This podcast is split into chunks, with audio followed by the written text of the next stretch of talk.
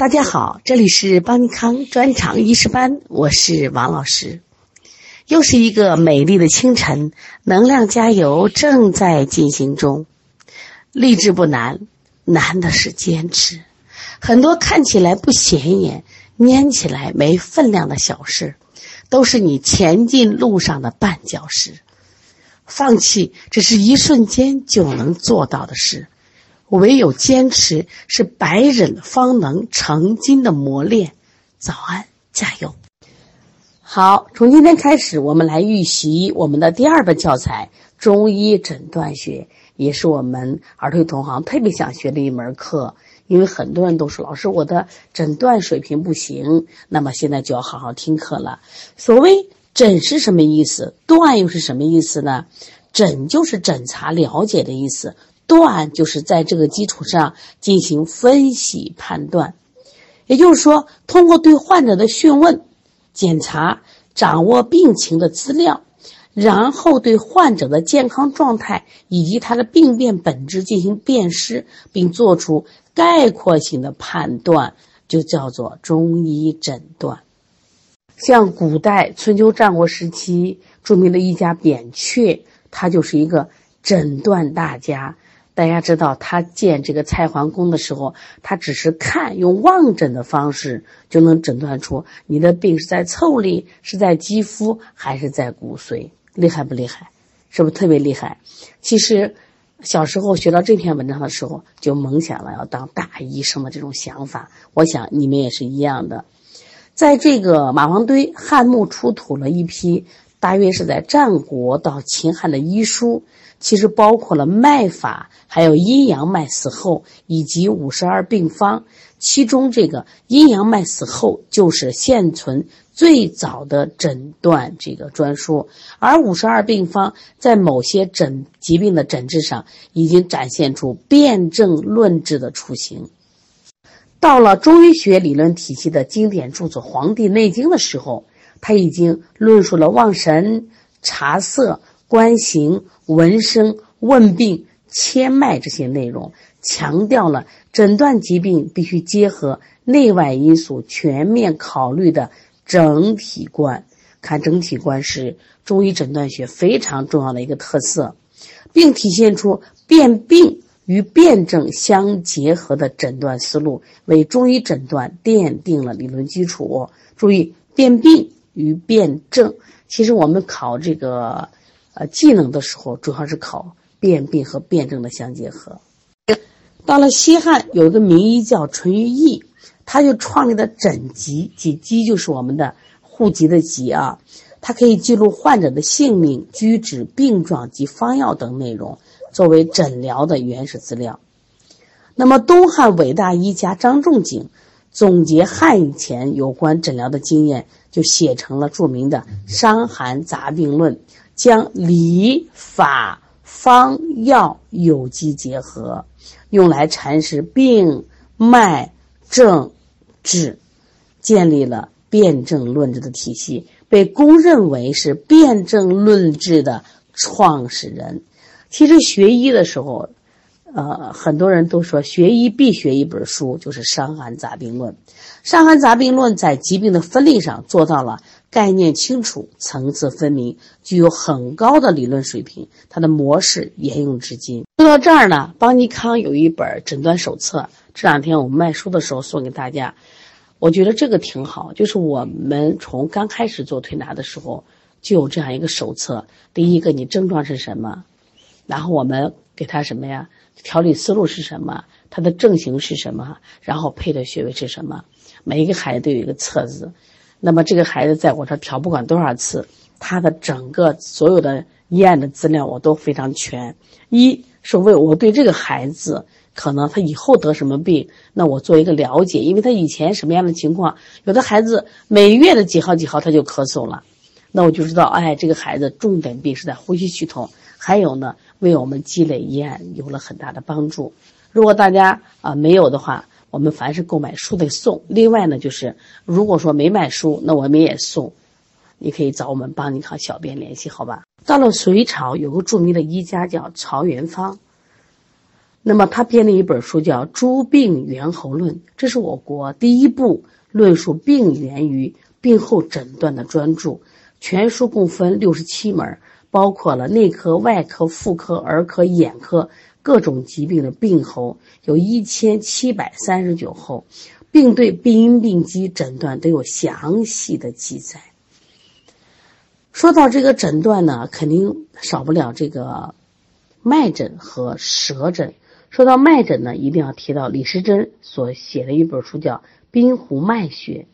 这个《滨湖脉学》呢，详细介绍了二十七种脉的脉体、主病和同类脉的鉴别，言简意赅，便于习诵。那我们中医诊断学就要学脉诊啊，很多人想学针灸啊，想学脉诊，我们都会给大家实现的啊。说到舌诊，也是我们儿推同行最喜欢的一个诊断方法，因为它直观好学嘛。那么舌诊的呃研究到了清代就有突出的成就，这一时期舌诊的著作都附有舌图了。你像著名的《伤寒舌鉴》以及《舌鉴辨证》里边的舌象图，不是过去不是拍的，全是手绘的，但是在那个时候就起了很大的这个作用。因为脉诊呢它是看不见的，靠感悟，所以这个医者的这个悟性好，那你脉诊就准。但是舌诊，它是明明白白在那放着呢，所以舌诊会更好学习一些啊。其实大家看到了没？中医诊断学它不是一下就成的，它是在不断的发展。所以现在很多人提出就是什么废除中医呀、质疑中医、质疑中医，我觉得它没有道理的。为什么没道理？中医它是在生活中的一门医学，它一定是老百姓从生活中概括出来的，一定是有用的东西。怎么就随随便便就废弃了？古代四大文明古国，前三个国家历史割裂都没了，但是古中国到现中国是一体的，五千年文化一天都没断过。难道没有中医的影子吗？没有中医的作用吗？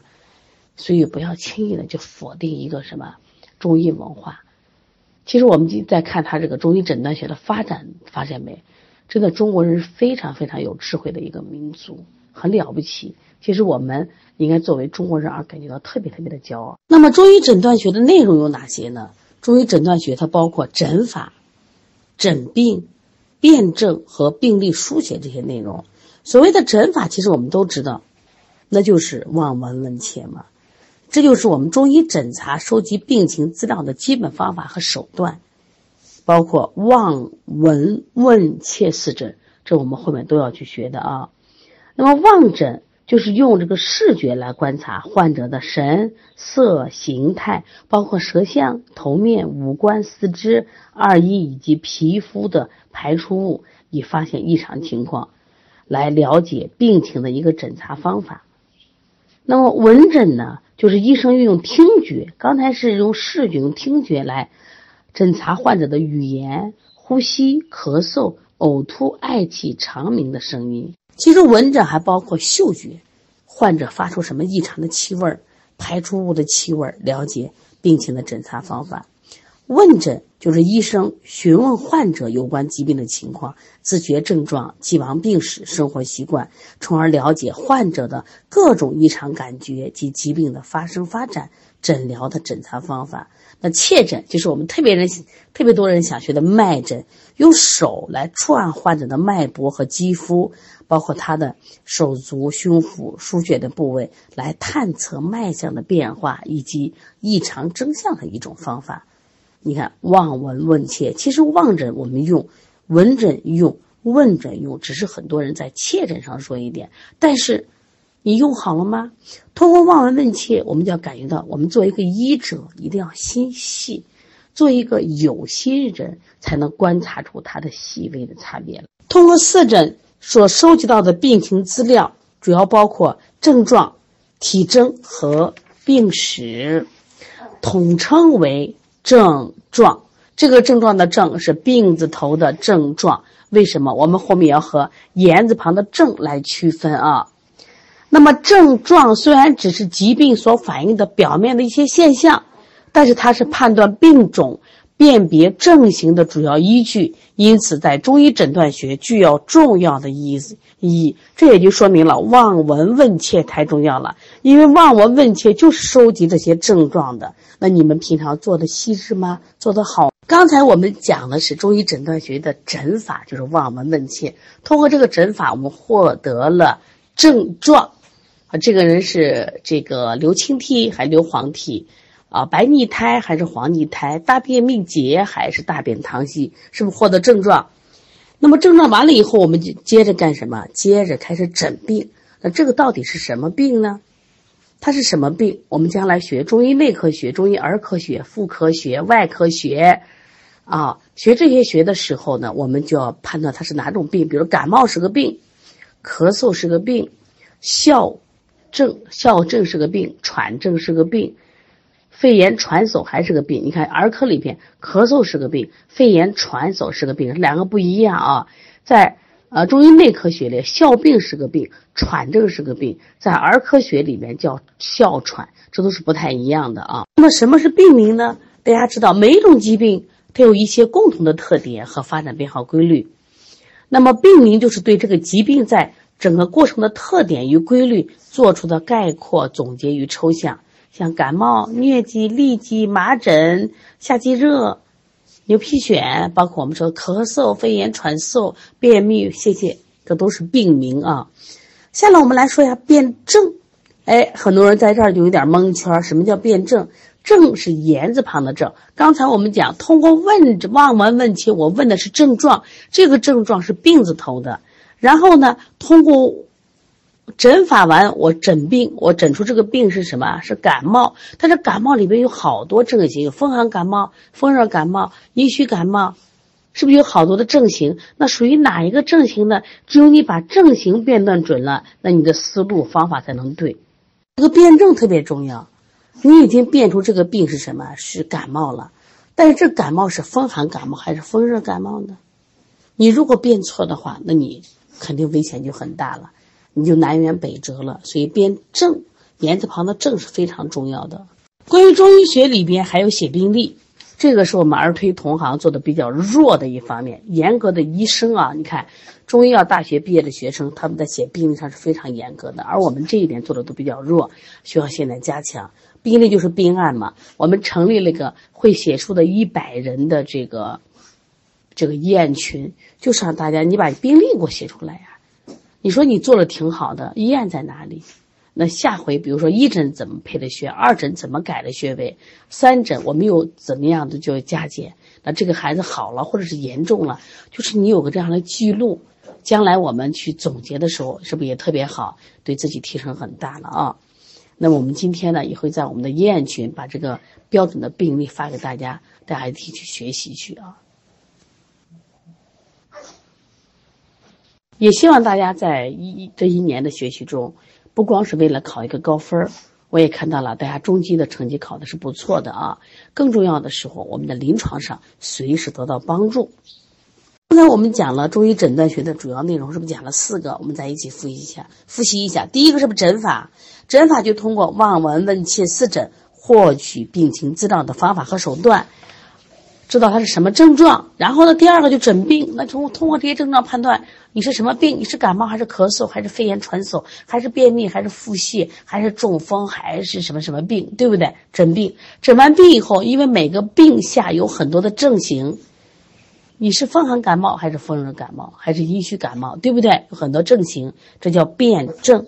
辨完证以后呢，其实你的思路就清楚了，那么你知道该怎么治了，要把它的病例写下来。所以这四个步骤在我们临床中很重要，这是规范化。以前我们儿推是你不管他一孩子一来拉手就推，从今天以后不要这样做了，一定记住，先诊诊完以后辨病，辨病辨证，然后写病历，你记住了吗？来再理一遍啊，就是你接了患者，接了患者第一步干嘛？是不是先用望闻问切四诊？先要观察这个孩子呀，是不是获取他的症状？获取症状的目的是干嘛呢？主要是为了诊病嘛，判断他是得了哪种病了，是感冒，是咳嗽，是哮喘，还是便秘，还是腹泻，是不是等等等的？我们先诊病，诊完病以后，大家记住，在中医的。诊断学里边，那病它不是一种，只有一种症型，它有很多种症型。我们在后面要学的中医内科学里面，一般都有七个症型。那么诊断出它的这七个症型的哪一个这叫辨证，是不是？先辨病再辨证。辨证以后呢，我们说你是这个啊风寒感冒还是风热感冒？最后是不是该什么呀？出调理思路和配穴或者出方剂了？下来就要写病历了啊！病历是啥？就是中医记录解析个案诊疗全过程的一个文本。当然，它有没有这个格式？有，有格式啊。我们就有一个啊，我这么多年用了十几年的一个诊疗册子。大家如果这个想跟着模仿去学习，你不用再制作了，那么找邦尼康老师去一听啊。那么，这是我们儿推同行的一个基本技能。将来我们要当医生，你连这个技能都不会，那肯定是不行的啊。那么，关于中医诊断的基本原理是什么意思？就说，你这个诊断的基础在哪？其实就几个字儿：思外揣内。外是啥？我通过外面的症状和体征，我就能看到你什么呀？就是内在的病理病质。叫有诸内者，必行诸外。你说我们看舌诊是不是就这样？我明明看他舌淡、舌苔白腻，我说他是虚寒的，凭什么说思外揣内嘛？另外就是见微知著，微是啥？细小局部的变化，著是明显的整体的变化。也就是说，通过机体的某些局部的微小的变化，它其实包含着整体的生理病理信息。脸上可能一个小痘痘。它可能代表着身体的一个某的变化，那可能我们舌苔一块白腻苔，一个草莓点，它都反映了身体整个的变化。所以说，这叫做见微知著。好，下来我们来看一下中医诊断疾病的基本原则。书上就一段段文字啊，但是特别重要。第一，整体审查；第二，诊法，就是合参，要四诊合参啊。第三个，病症结合，这是非常重要的。整体审查，这是我们中医的一个特色。我们经常说，西医是啊头痛治头治头，脚痛治脚，是不是啊？你得了什么东西，我割了；得了腺样体肥大，我割了；得了什么这个这个白内障，我割了。但是它为什么会复发呢？因为你只是针对它长的这个东西割了，没找它的病机。中医不是，中医一定是整体审查。你头上的病，可能我要找你什么下焦，对不对？很多人失眠。你天天给他吃失眠的药不顶用，然后发现他下焦虚寒，你调下焦就好了，这就叫整体审查，所以不能一叶知秋。第二个叫诊法合参，可以说叫四诊合参。四诊合参就是四诊并用，诸法参用，综合考虑所收集的病情资料，有利于得出准确的诊断。疾病是个复杂的过程。所以说，望闻问切，他也是从不同的角度了解病情和收集资料。你比如说像舌诊，就是我觉得舌诊挺准的，但有时候他的舌诊就跟身体的症状是不一样的。这时候我就舍舌诊，我看他的主要症状，明白了没？所以希望大家要结合。那古人说呀：“望而知之谓之神，闻而知之谓之圣，问而知之谓之功，就切脉而知之谓之巧。”那么因此。有的时候是望色在前，有的时候闻声在前，有的时候问病在先。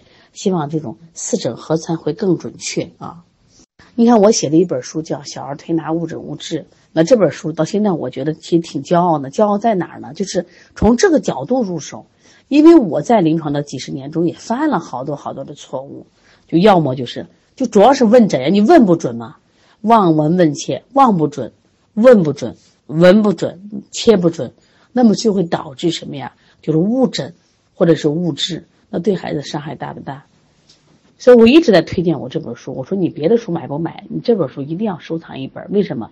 这是我们儿推路上的一个红灯，就是个警示灯。我们不能在这个诊断上出错误，一旦出错误，后面都错了。当然，这本书还讲了这个。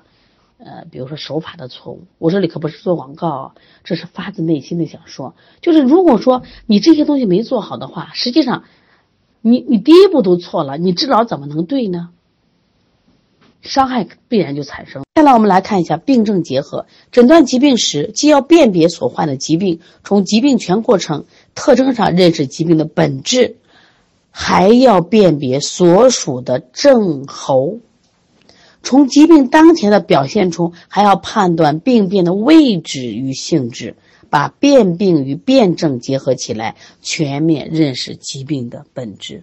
在这个临床进行思维分析的时候，一般都是先辨病再辨证，通过辨病而确定了病种，根据该病的一般演变规律，我们再来什么辨证啊？